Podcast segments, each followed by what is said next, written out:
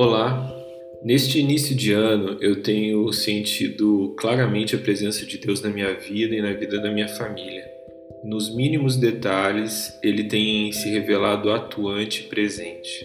Bom, ao ouvir isso, você pode estar pensando que tudo vai bem comigo e com a minha família, que Deus tem abençoado tudo que a gente faz e que por isso a gente não tem problema. Bom, se eu estou certo nessa minha previsão, você está errado, porque não é exatamente isso que eu quis dizer. Se você ouvir de novo o que eu acabei de dizer, você vai perceber que a única afirmação que eu fiz é que Deus tem sido presente. Eu não disse que tudo vai bem nem que todos os planos estão dando certo. A presença de Deus não implica necessariamente a ausência de perigos e problemas a sua santa presença não abstém a gente das adversidades e dificuldades da vida real. Nós, cristãos, sofremos, adoecemos, brigamos, perdemos, somos injustiçados e também ofendemos os outros com os nossos deslizes e omissões. Vivemos no presente e participamos dos governos corruptos, da violência nas ruas, das altas dos julgos, das ondas de epidemias, da escassez de água e da escassez de honestidade e tudo mais que cerca a gente, que falta e que sobra. Foi assim com os personagens do passado, que estão lá registrados na palavra de Deus, continua sendo assim com a gente e será assim com os próximos cristãos que vierem. Porém, todavia, entretanto, nós cristãos podemos desfrutar dessa presença singular deste sentir sagrado, este perceber que nos basta.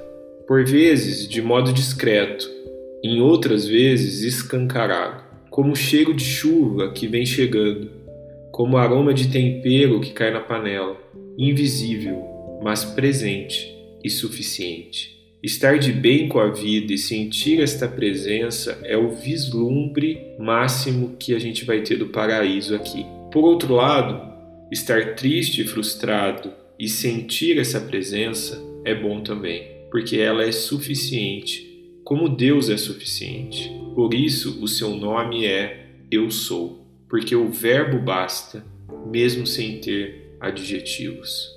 Mas de onde veio essa ideia mesmo? Bom, ela surgiu no meio de uma oração pelos cristãos que sofrem perseguição. O que pedir para estes cristãos numa circunstância destas? Mas o que pedir para estes cristãos numa circunstância destas?